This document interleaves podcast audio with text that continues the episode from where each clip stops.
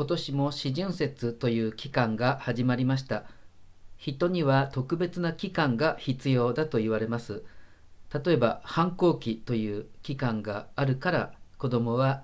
世の中は自分の思い通りにはならないのだ。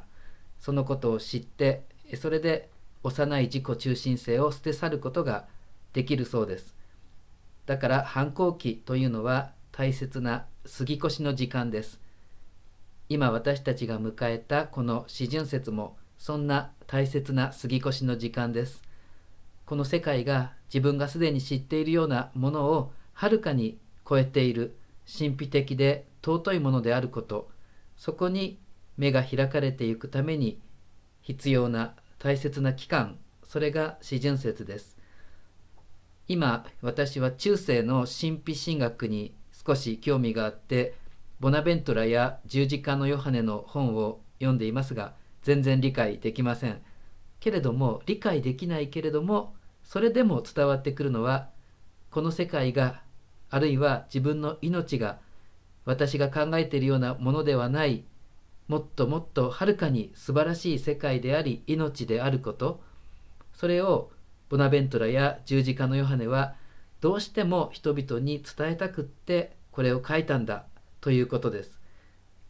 そこには学問的な巧妙心などは全くなくってただただ人の救いのためだけに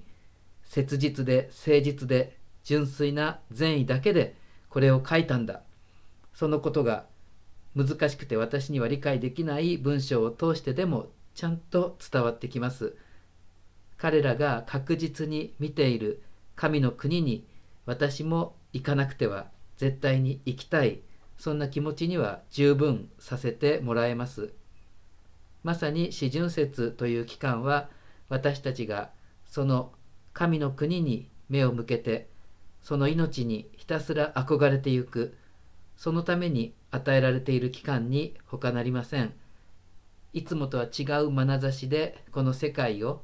出会う人々をそして自分自身の心を見つめていきましょう。幸いにそんな私たちの40日を一緒に歩んでくださるのは他ならぬイエス様です。今日の福音にあるようにイエス様は荒れ野で私たちと一緒に40日間を過ごしてくださいます。この40日間は私たちが命のふるさとへと里帰りをしていく心の巡礼です。宗教は頭だけでやるものではありませんので何か犠牲の技を決めて実践していくということが極めて大切だと思います。台風が近づくとアナウンサーは川には近づかないでください。懐中電灯を用意してください。飛ばされやすいものはしまってください。そういうことを何度も繰り返します。同じように教会も四旬節には何か決めて犠牲の技を実践しましょうと繰り返します。頭だけで考えたらなんで40日間お酒とか甘いものとかを控えることが救いと関係あるんだ？ってなりますが